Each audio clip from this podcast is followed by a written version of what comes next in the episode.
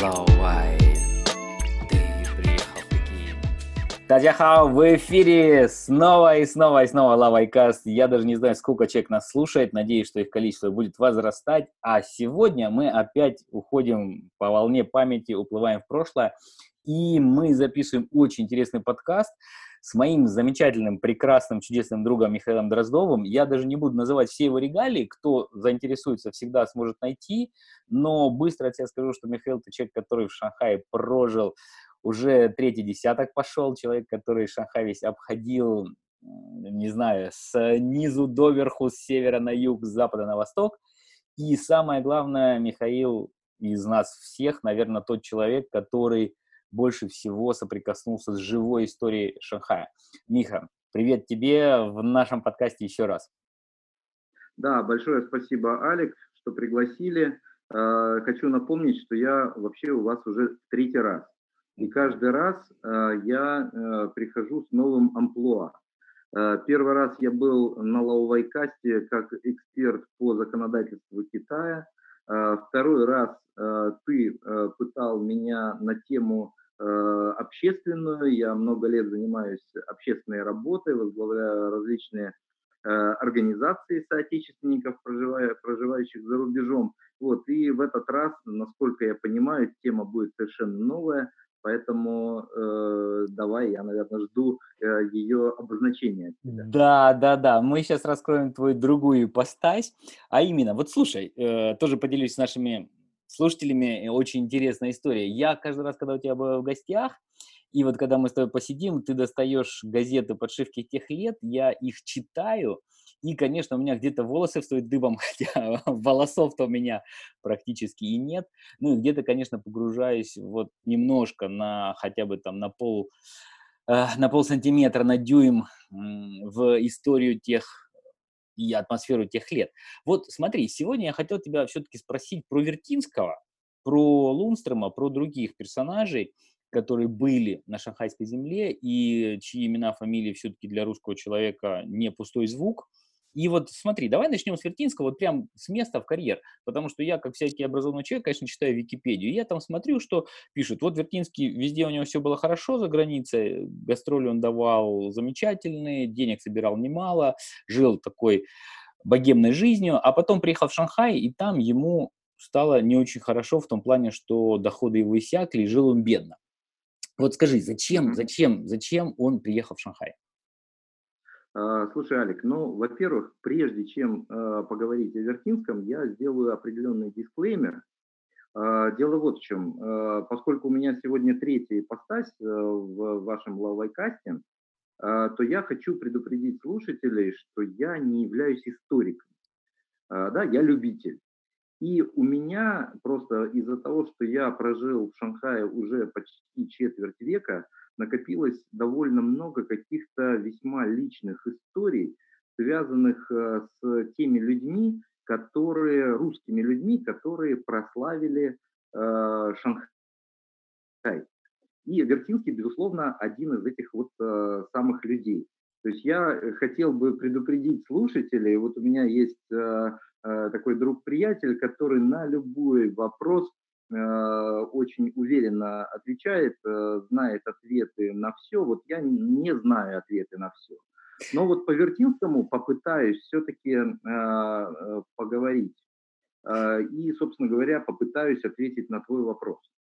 Давай, давай, ты не вот... стесняйся, не стесняйся, а то дисклеймеры, не надо возвращаться к апостасе специалиста по правовым вопросам.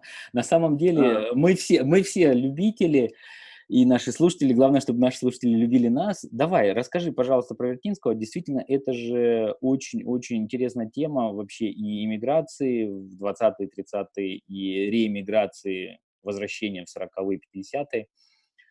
Пожалуйста. А, во-первых, я что хочу о нем сказать.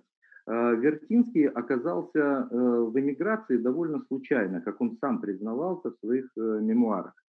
Э, то есть э, его просто в годы гражданской войны э, несло вслед за Белой армией. Он не был каким-то убежденным белогвардейцем. И оказавшись в Крыму примерно вот в те самые времена, когда Белая армия эвакуировалась из Крыма, поскольку на этих кораблях было много его друзей, знакомых и так далее, то есть его просто за пределы России вот как-то автоматически вынесло за границу. А, поэтому он изначально не ожидал, что вот этот заграничный период займет так много времени. И, ну, как, впрочем, не, ожидало, э, не, не ожидали этого и большинство тех самых русских иммигрантов, которые э, репатриировались, уходили из Крыма. И, кстати, я хочу напомнить нашим слушателям, что в ноябре э, этого года исполнится ровно 100 лет э, со дня той самой знаменитой, э, э, со дня того самого знаменитого крымского исхода. И так вот, э, Вертинский оказался в Европе и достаточно э, хорошо и неплохо там жил. И э, в какой-то момент, насколько мне известно, его пригласили в Соединенные Штаты выступить в разных городах. Он был вначале на западном побережье, в Нью-Йорк он прибыл на корабле из Европы, а потом оказался на восточном побережье в Сан-Франциско, и э, именно в те э, дни э, у него возникла идея попытаться покорить Голливуд. Тем более, что как раз те самые, э, в, то, в то самое время э, там э, жила его европейская э, подруга, скажем так, Марлен Дитрих, у которой, собственно говоря, он остановился на вилле э, в э, Беверли-Хиллз. И у которой Но... покорить Голливуд получилось да, и у которой покорить Голливуд, безусловно, получилось. И именно благодаря протекции Марлен Дитрих его брали э, на роли в американских фильмах того времени. Но э, дело в том, что э, Вертинский очень хорошо говорил по-французски, он э, прекрасно говорил по-немецки, но на английском он не говорил. И это вот э, возникла эта проблема, и, в общем, э, он и сам тоже в своих воспоминаниях говорил о том, что ему английский вот просто категорически не нравился, и он понял, что нужно потратить очень много времени на освоение этого языка. Без языка покорить Голливуд невозможно. И, в общем, он, разочаровавшись в этой, э, скажем так, идее, он решил просто вернуться в Европу. А учитывая, что он был на тот момент в Сан-Франциско, самым э, коротким путем в Европу на тот момент казалось э, возвращение пароходом через Китай. И опять же он слышал о том, что в Китае достаточно большая русская колония, и он планировал здесь, э, в Китае, дать несколько концертов, заработать деньги для того, чтобы потом, собственно говоря, опять из Китая уехать в Европу. И так и получилось, он приехал в Китай, он э, дал несколько концертов в Харбине. Я еще раз, э, э, я всегда подчеркиваю, что старые иммигранты очень относятся, так скажем, с определенным трепетом к тому, как и кто делает ударение на этом слове, потому что современные русские всегда говорят в Харбине, старый иммигрант всегда скажет в Харбине. А, вот. И после Харбина он приехал в Шанхай. А, и так и тоже думал побыть да. чуть-чуть, правильно? Я, если да, я не... у, у, него, у, него, у него не было планов задерживаться в Шанхае надолго. То есть в Китай он прибыл в 1935 году, а уехал из Китая э, в Советский Союз уже осенью 43 года. То есть всего он в Китае прожил э, аж 8 лет. Это очень большой э, срок, это очень большая часть оказалась его жизни. И вот здесь много очень неясного, потому что четкого ответа, почему он, э, оказавшись в Шанхае, здесь задержался, э, четкого ответа на это нет. Э, но э, люди, которые, с которыми я беседовал, в том числе со старыми иммигрантами, у них бытует такое мнение, что Вертинский влюбился. Кого он влюбился именно тогда, ответить э, я не могу, потому что у него были потом в Шанхае еще несколько таких романтических приключений, э, и одно из которых, собственно говоря, и закончилось э, свадьбой. А, э, но но э, очень многие э, настаивают именно на том, что э, Вертинский э, задержался именно из-за этого. А потом, в 1937 году, э, собственно говоря, э, началась э, война с Японией, а еще пару лет спустя, в 1939 году, началась Вторая мировая война в Японии, о, извините, Европе. в Европе, да, и, соответственно, э, Вертинский в Китае застрял. Слушай, он ну получается... застрял. Да, ну, ну в 35-м он вполне действительно мог еще поехать во Францию. Я не думаю, что у него был дар предвидения, он представлял себе там 39-й год, да. И даже в 39-м, получается, все-таки до 41-го, до вступления Штата во Вторую мировую войну тоже еще оставалось время. То есть, получается, он да. и не захотел, несмотря на то, что везде пишут, что он в Шанхае жил очень небогато, он не захотел попытаться поехать на потенциально, ну, вот такой денежный рынок, как Соединенные Штаты. Понятно, ты упомянул его нелюбовь к английскому языку и прочее, но ведь большое количество иммигрантов все равно там в конце концов находило себя. И даже в том же Голливуде. Да. Ну вот э, в том-то и дело, что вот это может быть роковое в некотором смысле решение э, было сделано им тогда в Сан-Франциско. Он понял, что Соединенные Штаты – это не та страна, в которой он хотел бы задержаться, и поэтому дальше он подвинулся в Европу обратно. Угу. То есть э, он воспринимал свою поездку Соединенные Штаты Америки и потом э, в Китай как гастроли. Гастроли европейского э, Вертинского. Ну да. Вот. Слушай, Миш, я тебя, э, да, я давайте я буду перебивать, чтобы вот так, потому что у меня много вопросов. Скажи, ну а вот давай перекинем тебя чуть-чуть от Вертинского к Лунстрому, потому что Лунстром да. же приехал в Шанхай из Харбина. Я тогда тоже буду имитировать старое произношение, из Харбина, и, как я понимаю, они переехали в Шанхай все-таки потому, что Шанхай был более хлебным местом. Да, совершенно верно. Но, наверное, стоит нашим э, слушателям, особенно молодым слушателям, напомнить, э, кто такой Олег Лунстром, потому что слушатели старшего поколения, безусловно, это имя знают.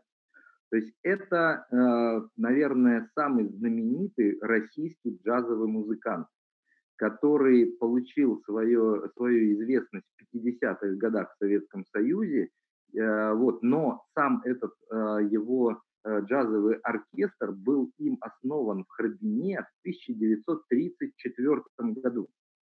То есть тогда они были молодыми ребятами, сам Олег Леонидович был 16 -го года рождения, значит, в 1934 году ему было 18 лет, а в 1935 году они переехали, вернее, даже не переехали, я неправильно э, говорю, э, они поехали э, подзаработать в Шанхай, потому что, как Олег Леонидович, с которым я был знаком и встречался несколько раз, э, значит, э, он мне рассказывал о том, что Шанхай был тогда столицей джаза Дальнего Востока.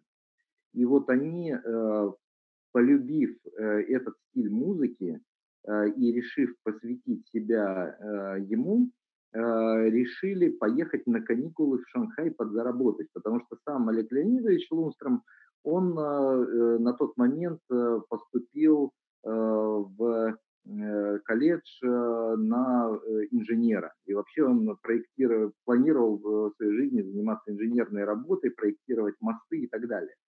Вот. И, собственно говоря, они, приехав в Шанхай, они поняли, что они попали что нужные люди попали в нужное место. Вот Слушай, а это не было связано еще с японской оккупацией Харбина? Или уже а, было? Знаешь, нет, ну, потому что это был 35-й год, а, в принципе, уже ситуация, да, э, уже ухудшалась, то есть уже, насколько я помню, там было Манчжоуго, но изначальным толчком тогда для них э, было именно то, что именно Шанхай, как они слышали, Э, являлся вот такой джазовой меккой. Угу. Слушай. Слушай, извини, пожалуйста.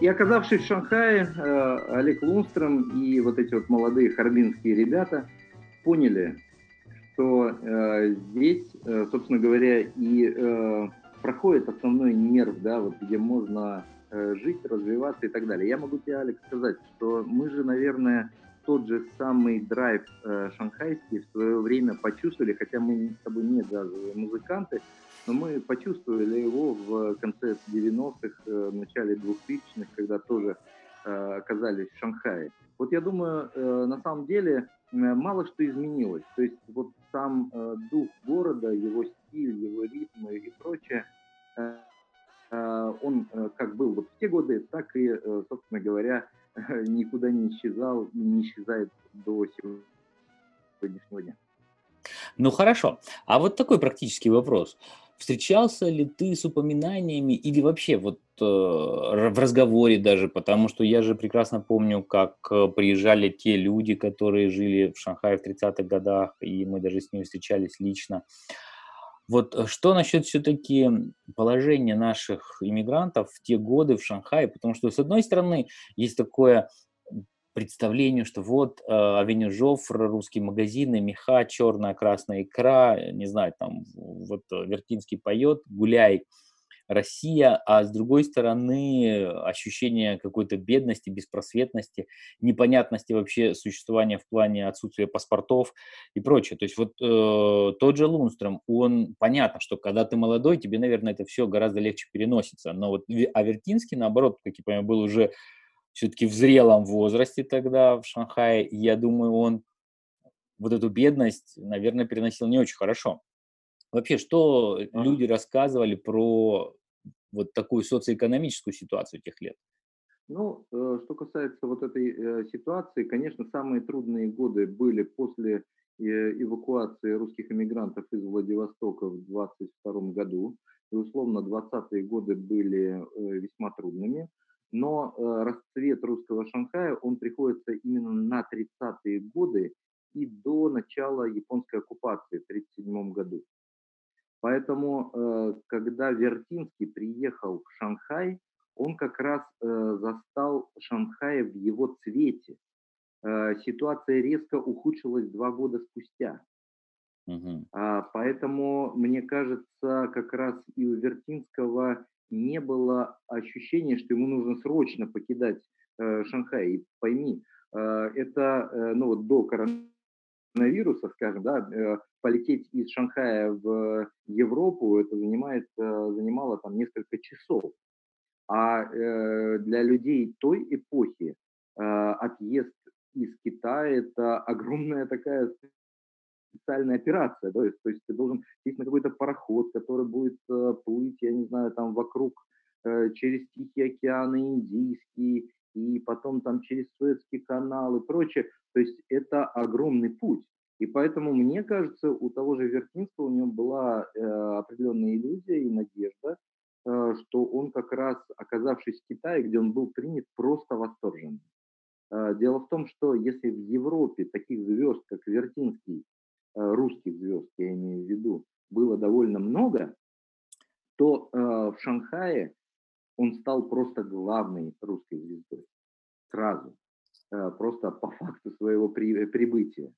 Э, вот. И поэтому я думаю, что он э, и особо поначалу и не торопился уехать из Шанхая, но, еще раз повторюсь, он застрял, да, то есть вот просто начала ситуация резко ухудшаться с 1937 года, а потом э, начала она ухудшаться в Европе, и он понял, что ехать в Европу, ну, это совершенно э, уже бессмысленно, потому что э, умные люди, в общем, понимали и те, те э, сведения, новости, которые шли из э, предвоенной Европы, э, давали э, представление о том, что там зреет э, действительно серьезный э, мировой конфликт.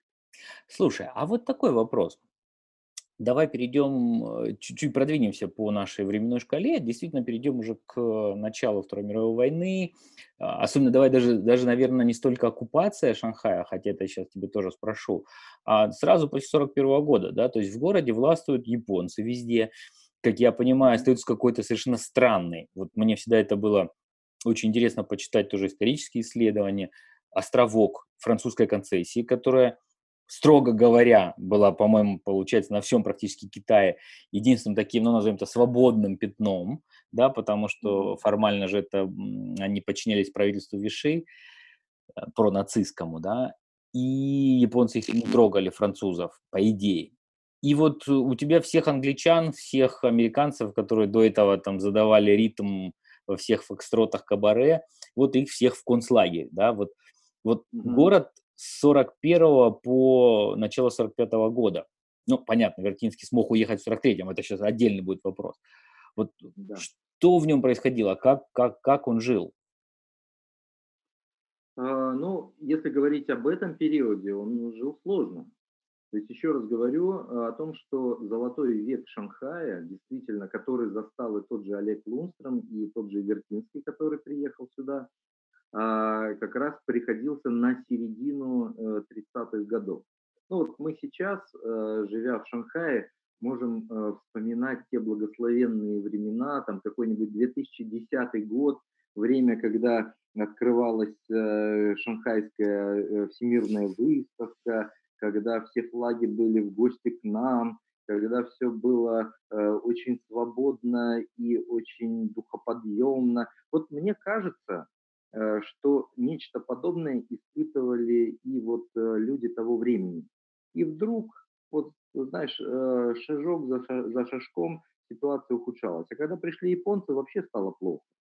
Да, потому что э, они, э, в общем, большой с большим недоверием относились, э, естественно, к русским э, иммигрантам. Кто-то э, был завербован из русских иммигрантов японцами, а те, кто, в общем, не были завербованы, чувствовали над собой определенный тоже домоклов меч, который все время висел. Но надо сказать, что это была ситуация все-таки общемировая, согласись, да, то есть э, такого э, какого-то без Э, беззаботного островка почти в мире и не было, да, то есть бушевала э, Вторая мировая война.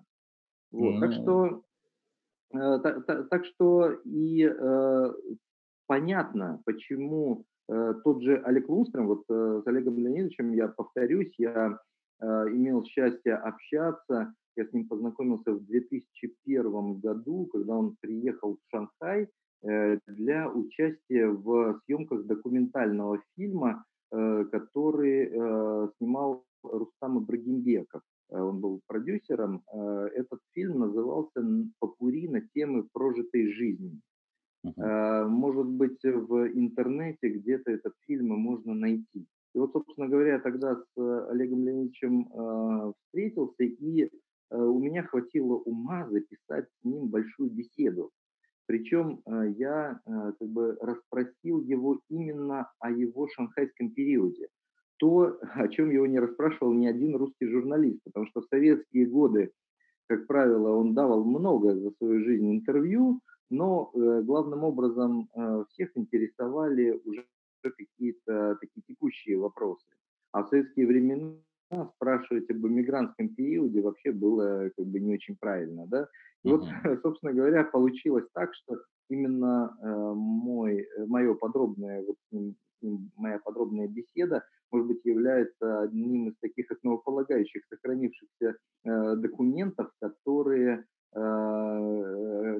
которые свидетельствуют о его жизни здесь. И он мне рассказывал, что в 1937 году, представьте себе, 1937 год, Угу. Помним, что в, эти, э, в это время происходит в России. Э, он обращается в советское консульство э, с заявлением о том, что он хочет вернуться в Советский Союз. Вот. И он говорит, что на тот момент там был такой консул э, Ерофеев, э, который э, к нему вышел и сказал, вы знаете, Олег, э, там каких-то троцкистов поймали. Я вам честно скажу, не советую сейчас возвращаться.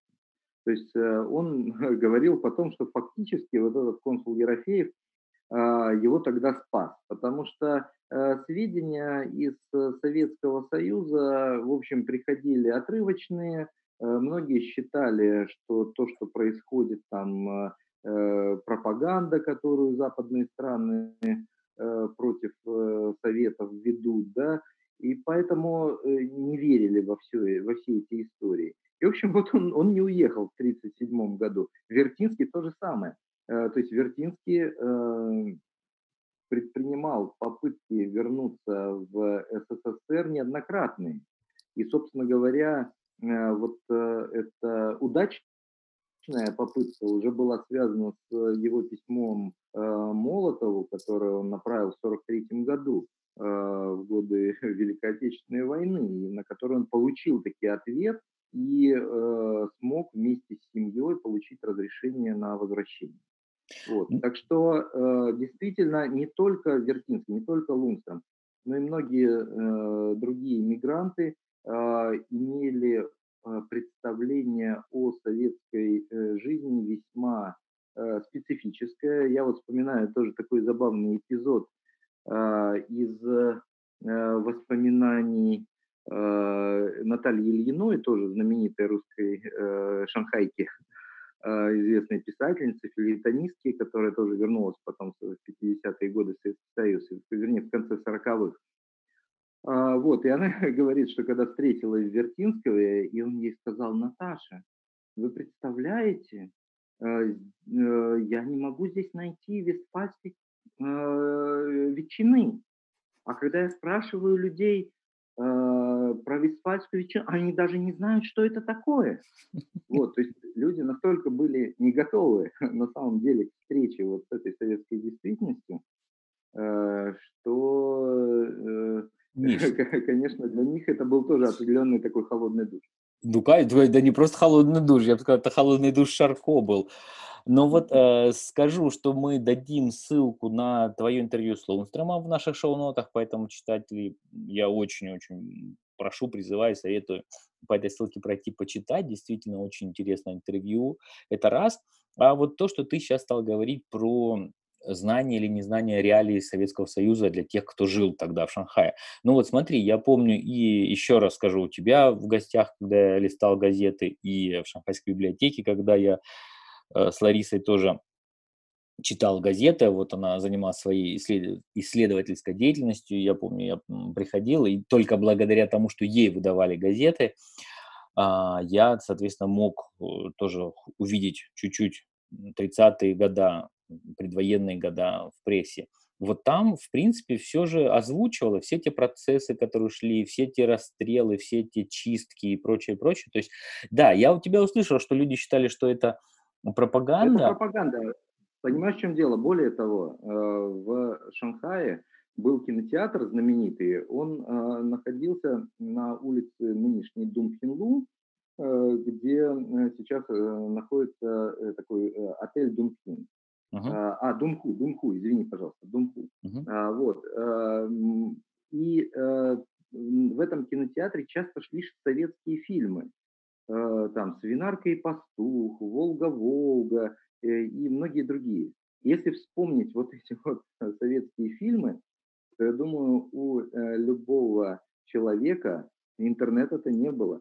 Вот, и, собственно говоря, складывалось совершенно другое впечатление. Посмотрев «Веселых ребят», я думаю, что любой человек, открывший шанхайскую зарю, и читавшие какие-то негативные э, мнения о жизни Советского Союза тех времен, э, морщился и думал, а не дурят ли нас? Да?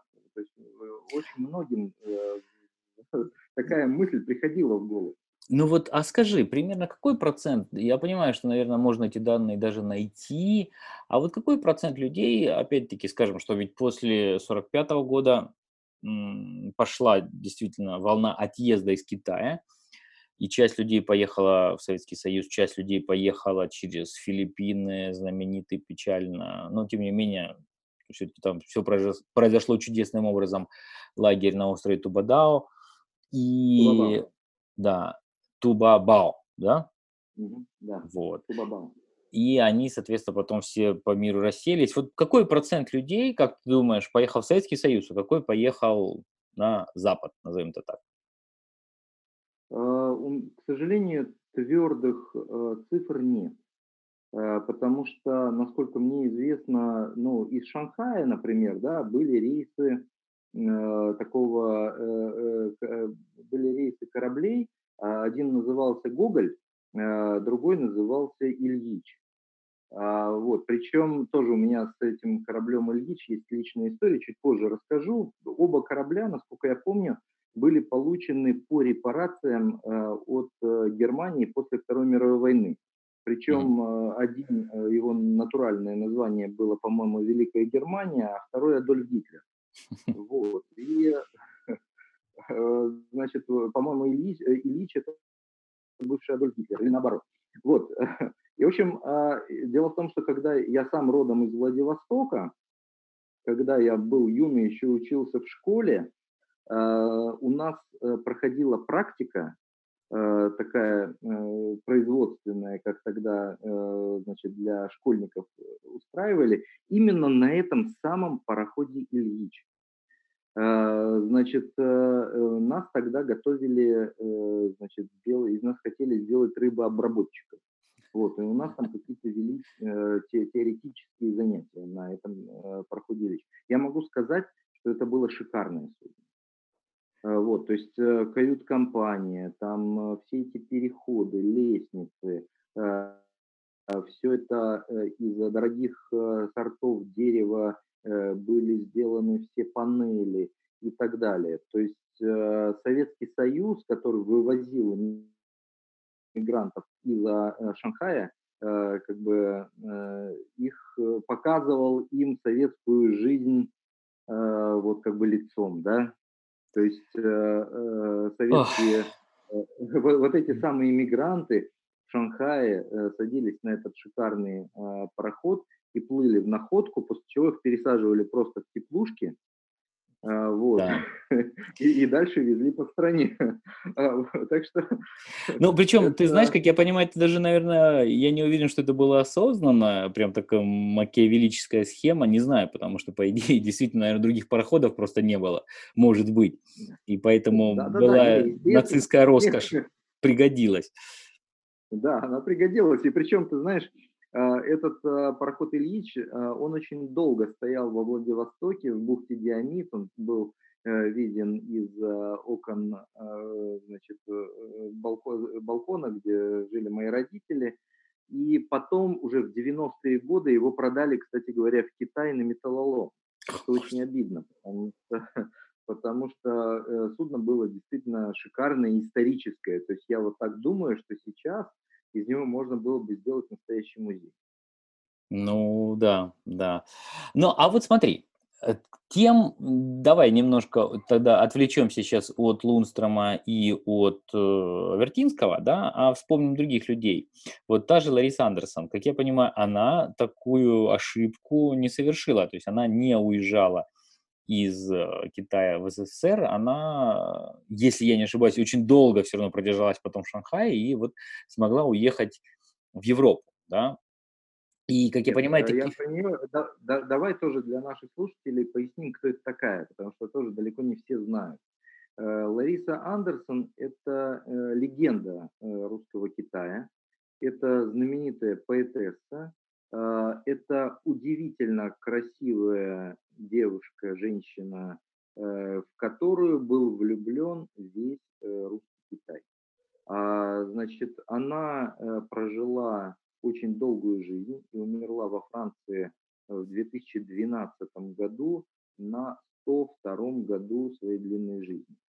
Yeah. У меня тоже, я, значит, имел счастье с ней переписываться, у меня сохранились ее письма. А, и э, надо сказать, что э, Лариса Андерсон, да, еще вот что о ней стоит э, сказать, помимо того, что она действительно была великолепным поэтом, а, и ее сборник стихотворений «Одна на мосту» был издан уже в современной России в 2006, по-моему, году в издательстве «Русский путь» в Москве. А, Э, значит, она э, была знаменитой танцовщицей в Шанхае, и, наверное, не было ни одного э, творческого человека, поэта ли, какого-нибудь писателя и так далее, кто на нее не положил глаз и не, не обратил на нее внимания, и еще бы не посвятил ей какое-нибудь стихотворение. То есть уже в 80-е годы в Америке вышел такой сборник, который назывался «Остров Ларисы», а, Причем, хочу подчеркнуть, имя писалось не просто Лариса, она писалась Лариса с двумя «с», Лариса Андерсон. Значит, все знаменитые поэты э, русского Китая посвятили ей свои стихи. И не был исключением и Вертинский. Значит, Вертинский, у Вертинского был, были попытки, я хотел сказать, что у нее был роман Ларисы Андерсон, да, наверное, можно это и так назвать, но это был неудачный роман. То есть это был роман, который закончился ничем, и э, который, мне кажется, был очень важен для них обоих э, в итоге. И э, мне кажется, я знаю, что вот Лаувайка все-таки немножко такая быстрая передача, но я хотел бы здесь процитировать стихотворение Вертинского, э, которое было посвящено Ларисе Андерсон после разрыва. Я Давай. могу объяснить, почему этот разрыв произошел. Лариса Андерсон была совершенно потрясающей, очень красивой женщиной, ну, такой вот голливудской по-настоящему внешности. Естественно, Вертинский, как большой ценитель женской красоты, э, пройти э, мимо нее не мог. Э, но э, разница в возрасте у них была достаточно значительная, более 20 лет. И, конечно, для Ларисы Андерсон э, он казался уже стариком. Вот, но он был очень настойчив. И э, когда они расстались, он написал стихотворение, которое он не пел, но которое сохранилось во всех его сборниках. Оно называется «Ненужное письмо». Оно очень знаменитое. Я его процитирую. Да. Приезжайте, не бойтесь, мы будем друзьями. Нам обоим пора от любви отдохнуть, потому что, увы, никакими словами, никакими слезами ее не вернуть. Будем плавать, смеяться, ловить мандаринов. В белой узенькой лодке уйдем за маяк на закате, когда будет вечер малинов, будем книги читать о далеких краях. Мы в горячих камнях черепаху поймаем, я вам маленьких крабов в руках принесу, а любовь похороним, любовь закопаем, прошлогодние листья в зеленом лесу. И когда тонкий месяц начнет серебриться и лиловое море уйдет за косу, вам покажется белой серебряной птицей адмиральская яхта на желтом мысу. Будем слушать, как плачут фаготы и трубы в танцевальном оркестре в большом казино из-за ваши печальные детские губы, будем пить по ночам золотое вино. А любовь мы не будем тревожим, тревожить словами. Это мертвое пламя уже не раздуть, потому что, увы, никакими мечтами, никакими стихами любви не вернуть. Это э, стихотворение было написано Вертинским летом 1938 года. Э, Лариса Андерсон настолько была э, подвергнута его такому очень э, мужскому напору, что она э, вынуждена была сбежать от него в Циндал. И э, я э, вот такой небольшой эксклюзив специально для э, скажу, что есть э, знаменитое письмо Вертинского э, Ларисе Андерсон. Э, оно опубликовано э, и вошло во многие антологии, где он очень хвалит ее стихи, э, где он э, Э, говорит э, о ее поэзии и так далее. Но есть еще одно стихотворение, которое не опубликовано, э, извини, есть еще одно письмо, которое не опубликовано, и которое, текст которого у меня есть.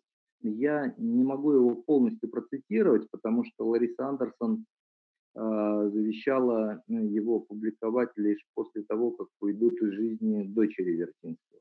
Mm. Потому что она была человеком очень э, деликатным, и она не хочет э, и не хотела, чтобы э, вот близкие Вертинскому люди вообще э, как бы знали какие-то подробности об их романе.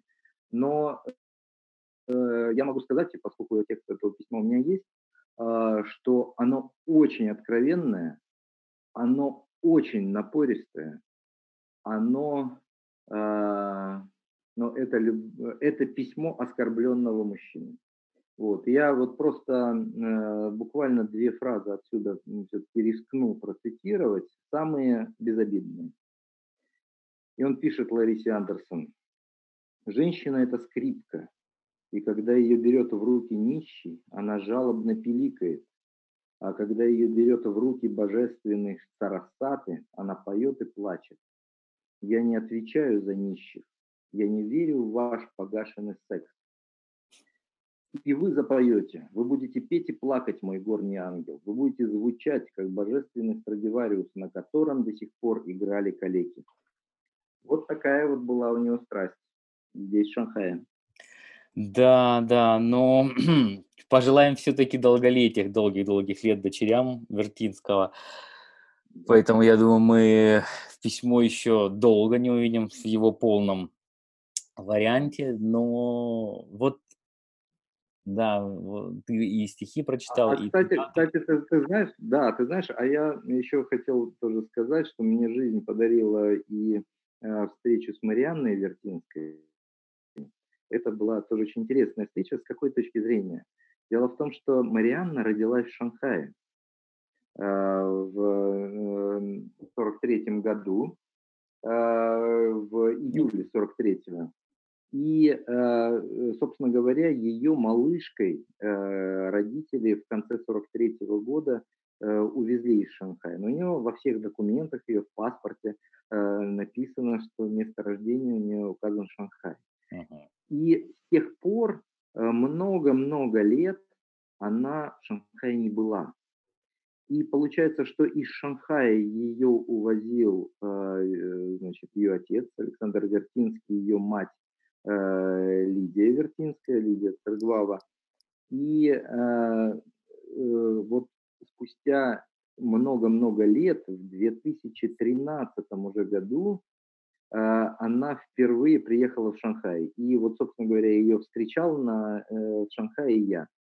Вот для меня такие моменты, такие эпизоды очень важны, и я э, как бы чувствую вот свою связь со всеми этими людьми, и с Вертинским, и с многими другими, потому что э, я понимаю, что мы, те люди, которые живем сейчас э, в Китае, мы являемся, в общем, как бы продолжателями тех, кто жил здесь и в 30-е, и 40-е годы. А, вот. И э, э, я, конечно, от Марианны услышал много разных историй, и потом я познакомился с ее детьми, а, с э, дочерью Сашей Вертинской, другой дочерью Дашей Хмельницкой. А, вот, и э, бывал в Москве у них э, в гостях. И я вот сейчас хочу вспомнить одну историю, которую они как раз мне рассказали про Лидию Вертинскую. Мгм. Давай. Лидия Вертинская родилась, родилась в, Шанха... в Хабине, и э, они познакомились э, в э, Шанхае с Вертинским уже после его разрыва с э, Ларисой Андерсон. Э, так что здесь вот как бы э, Александр Николаевич абсолютно чист, что называется. Э, но на тот момент Лидии Вертинской было э, всего 17 лет. Э, то есть это было в 1940 году они познакомились, и она 23-го года рождения. А вышла замуж она за него два года спустя, в 1942 году, если быть точным, 26 апреля 1942 э, года. Конечно, мама Лидии Вертинской была очень э, против э, этого брака. Кстати, наши слушатели, если кто э, видел когда-нибудь старые советские фильмы, э, например, э, «Королевство кривых зерна, э, зеркал», могут ее встретить в роли Аюдак, э, вот, э, которая читается наоборот, как гадина, да, вот, или в э, фильме э, «Садко» знаменитом, где она собирала птицу феникс. То есть э, действительно в советские времена она так э, очень сильно прославилась уже в, в, период своей жизни в Советском Союзе. А, но тогда она была совершенно юным созданием, э, и это была любовь всей ее жизни. То есть они вместе, получается, с Вертинским, они познакомились в 1940 году, а Александр Николаевич умер в 1957 году. 17 лет, да. 17-17 лет с момента знакомства до его смерти. И с тех пор она прожила еще очень долгую жизнь, она умерла, Лидия Владимировна, Э, умерла 31 декабря 2013 года. То есть она пережила мужа на 55 лет. Ох ты, э, да. никогда, никогда, никогда не была э, замужем с тех пор и, в общем-то, посвятила свою жизнь вот памяти мужа. И тоже про, него, про нее мне ее близкие люди рассказывали о том, что ни одна бумажка, ни одно какое-то Э, свидетельство о жизни Александра Николаевича не уходило из ее рук, то есть она очень трепетно относилась ко всему этому. И вот э, я ту историю, которую, которую я так вот долго анонсирую, хотел рассказать, это уже произошло ну, не так э, задолго до ее смерти. Э, вот. Мне рассказывала, по-моему, ее Саша Вертинская внучка э, Александра Николаевича. И она э, рассказывала такую историю что э, тоже на Новый год, э, года за два, за три до смерти Лидии Владимировны, они э, хотели забрать ее э, к себе на дачу для того, чтобы э, всей семьей встретить, встретить э, Новый год э, на даче. А поскольку э, квартира Вертинского и, соответственно, э, Лидии Владимировны, где она жила, она находится прямо в самом центре Москвы, на Тверской, э, значит, новогоднюю ночь Тверская была перекрыта. А Лидия Владимировна уже довольно плохо ходила к тому времени, и ее, конечно, нужно было посадить в машину сразу, э, выходя из подъезда. Вот, и они договорились с каким-то э, милиционером, который там, полицейским, который э, разрешил им проехать. Они говорят, вот у нас старая бабушка, нам нужно ее э, забрать. Вот, и он разрешил им заехать на машине, подъехать к подъезду. Вот, и тут, э, говорит, нужно было видеть э, лицо этого милиционера, потому что э, когда из подъезда появилась бабушка, это была, значит, э, норковая красивая шуба, это была шляпа с пером, вот, да. Она была вся такая воздушная и артистичная. Вот, и он, посмотрев на нее, сказал, и это ваша бабушка? Вот. Э, это первая часть истории. Но вторая еще интереснее. Они привезли ее на, да, на дачу, а надо сказать, что все э, близкие Вертинского называли ее Лиля.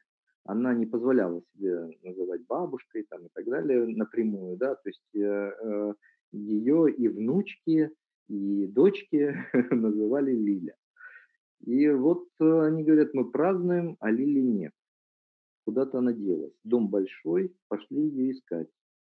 И вдруг смотрим, большое зеркало, стоит э, напротив зеркала Лиля, у нее в, в зубах сигара, и она задумчиво смотрит э, в это самое зеркало. Мы э, кидаемся к ней, спрашиваем, Лилечка, что случилось? Почему ты здесь? Вот как бы. Она говорит, я хочу понять, что Сашенька нашел в этой сучке Марлен Дитрих? Я поясню. Есть знаменитое фото, где Марлен Дитрих стоит э, с э, сигарой во рту. И вот, понимаете, 50 лет спустя она все пыталась понять, что же Сашенька все-таки в ней нашел. Вот, вот она сила любви, действительно. О, да, ну вот, э, Миша, тебе огромное спасибо за все эти истории. А, и, и, и ты знаешь, нам на самом-то деле надо будет сейчас уже выходить на какую-то финишную прямую. И вот до того, как ты рассказал вот эту любопытную историю из э, жизни семьи Вертинских, ты упоминал то, что ты в Шанхае встречал Марианну. Вот получается такая связь времен, связь поколений, связь историй. И я хотел тебе напоследок нашего интервью задать такой вопрос. Вот что сейчас у нас в Шанхае, да, на дворе 2020 год? Человек, который сможет попасть туда, все-таки надеемся, что коронавирус закончится, все имеет свой конец, свое начало. И куда сходить, где можно увидеть хоть какие-то кусочки того Шанхая, который был еще для русских э, значим в 30-х годах? Конечно, э, Шанхай за последние годы э, сильно изменился. И многие э, старые кварталы, которые я еще помню по тому периоду, когда я только приехал в Шанхай, это, а я приехал сюда аж в 1996 году. Страшно уже даже произносить а, эти даты. А, но, тем не менее, кое-какие места, связанные с Вертинским, в Шанхае остались. А, во-первых, а, остался, осталась гостиница, где он остановился, Cafe Mansions. Это гостиница Лао Диндян. Uh-huh. Да, то есть это самый центр французской концессии. И буквально через дорогу от него это э, театр Лайсеум, где Вертинский дал первые свои концерты, э, которые, билеты на которые стоили очень дорого, куда ломилась публика. А, вот. И э, совершенно тоже неожиданно, совсем недавно, благодаря как раз вашей предыдущей гости Лавайкаста Кате Князевой, удалось э, найти знаменитое кабаре Гордения. Считалось, uh-huh. что это здание не сохранилось. Мы его в свое время искали, не нашли. Вот. А вот Катя нашла. И действительно, когда она его нашла, и я поехал туда, она прислала мне этот адрес, э, я э, только по кусочку крыши понял, что это оно. А, потому что э, современные владельцы этого здания э, полностью изменили фасад, заклеили его каким-то какими-то э, такими пластиковыми дурацкими весьма панелями. Вот, но вот буквально тоже пару лет назад, может чуть меньше, шанхайские власти начали реконструкцию той улицы, на которой находилась вот эта знаменитая Э, кабаре Гордения, которое, кстати, прогорело, потому что именно про него рассказывали, что Вертинский не мог отказать э, всем своим друзьям и гостям э, в том, чтобы не угостить их бесплатно. Вот. И, значит, как раз во время реконструкции этой улицы прежние, прежние арендаторы все были выселены, вот эти вот отвратительные а, пластиковые панели были содраны, был восстановлен фасад, э, но, правда, как в Китае это часто бывает, э, он был восстановлен не вполне в аутентичном виде, но во всяком случае мы теперь можем а, понимать и знать, где, собственно говоря, находилось это знаменитое место. Вот, это улица Юй-Юань, Э, к сожалению, не помню точного номера, э, но это, в принципе, не очень далеко от э, парка Джуншань. Uh-huh. Вот. Моя жена время от времени устраивает такие экскурсии по русскому Шанхаю. Естественно, когда она делает такие экскурсии, то можно будет и туда как-то проехать и попасть. Вот. И, слава богу, вокруг там тоже посносили какие-то э, сараи, которые окружали это здание, и теперь, в принципе, к нему можно довольно комфортно подойти. Uh-huh. А, ну и, э, э, конечно, были еще и другие точки, связанные с э, Вертинским, многие из которых не сохранились. Вот. Но, с другой стороны, когда мы гуляли по Шанхаю вот с Марианой Вертинской, мы э, с ней нашли госпиталь, в котором она э, родилась. Э, тогда это назывался Country Госпиталь, а сейчас э, это э, называется э, э, больница Хуадун, Хуадунская, Хуадун и Юань. Uh-huh. Э, старая, старый корпус, причем, когда мы пришли туда снимать значит, вот это здание с э, телевизионщиками. Да, я хотел бы тоже нашим э, слушателям сказать, что э, вот когда Марианна сюда приезжала, она приезжала вместе с телевизионной группой, которая сняла документальный фильм, который назывался «Вертинские наследства короля». Я думаю, что в Ютубе или э, где-то на разных сайтах можно найти ссылку на этот фильм и его посмотреть. Мгм. Вот, и там есть эпизод, э, когда мы стоим э, недалеко от этого госпиталя. Дело в том, что как раз, как говорили, э, тогда там лечился Дензимин, якобы, ну, нам точно не сказали, но дали понять. И нам не давали там ничего снимать, вот, и я отвлекал э, охрану, а съемочная группа все-таки пыталась снять какие-то э, какие-то кадры э, возле того места, где родилась Марианна Вертинская. Вот э, во- вообще э, таких вот самых разных историй очень много, а, связано, связанных с а, вот этими знаменитыми русскими шанхайцами, и с Вертинским, а, и с Лунстромом, и с Ларисой Андерсон, и с Павлом Северным, с многими другими. Мне очень хочется, чтобы как можно больше людей помнили об этой истории, о том, что русские в Шанхае люди не чужие, что у русских в Шанхае здесь э, была э, своя колония, которая оставила о себе бо- большую память. Да, но вот для этого, кстати, мы и записываем в том числе нашу сегодняшнюю передачу, и для этого ты ведешь свою тоже деятельность и публикуешь материалы, и стараемся сохранить действительно то, что нам осталось от 20 века в 21 веке. Миш, ну, спасибо тебе большое за эту передачу. Я думаю, что мы потом вернемся еще к этой теме, к этой твоей постаси, и, может быть, даже не раз. Действительно, ты назвал имена, которые еще сегодня не прозвучали, и о которых надо будет поговорить. Надо будет, наверное, еще и с Сашей Дроздовой, твоей супругой, тоже провести такую же запись, потому что она человек, который тоже про Шанхай знает очень многое. Узнать ее взгляд на этот наш любимый город. Ну и в любом случае мы сейчас должны будем поставить музыку, потому что у нас в заключении подкаста всегда звучит музыка. Грамоту мы, наверное, сегодня никакую делать точно не будем. Вот что бы ты Мгм. хотел, чтобы прозвучало в конце нашего подкаста? Какая из песен Вертинского, а может быть джаз в исполнении Лунстрома? Я не знаю, что, что ты как диджакей поставишь.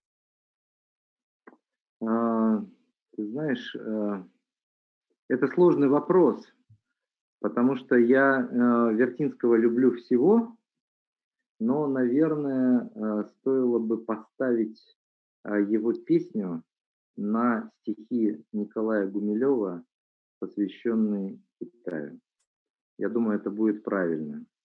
Ам, А э, середину передачи, если это будет возможно, э, я думаю, можно было бы поставить и какую-нибудь композицию из Олега Лунстрома. Э, Вот э, хотя бы, хотя бы полминуты. Отлично. Ну, давай так и сделаем.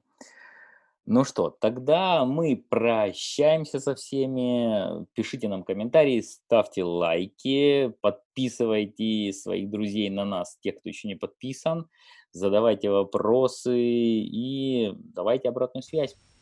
Миша, тебе еще раз спасибо, а всем пока-пока. До свидания.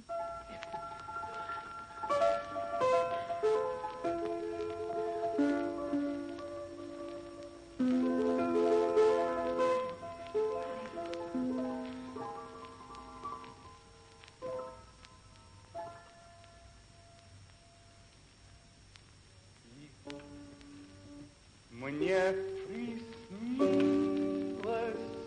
что сердце мое не болит.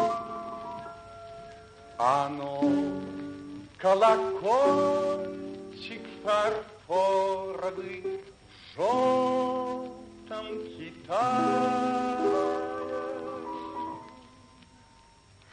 На пагоде пестрый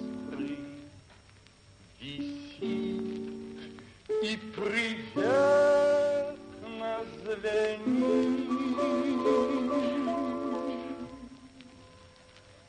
В эмалевом небе дразнят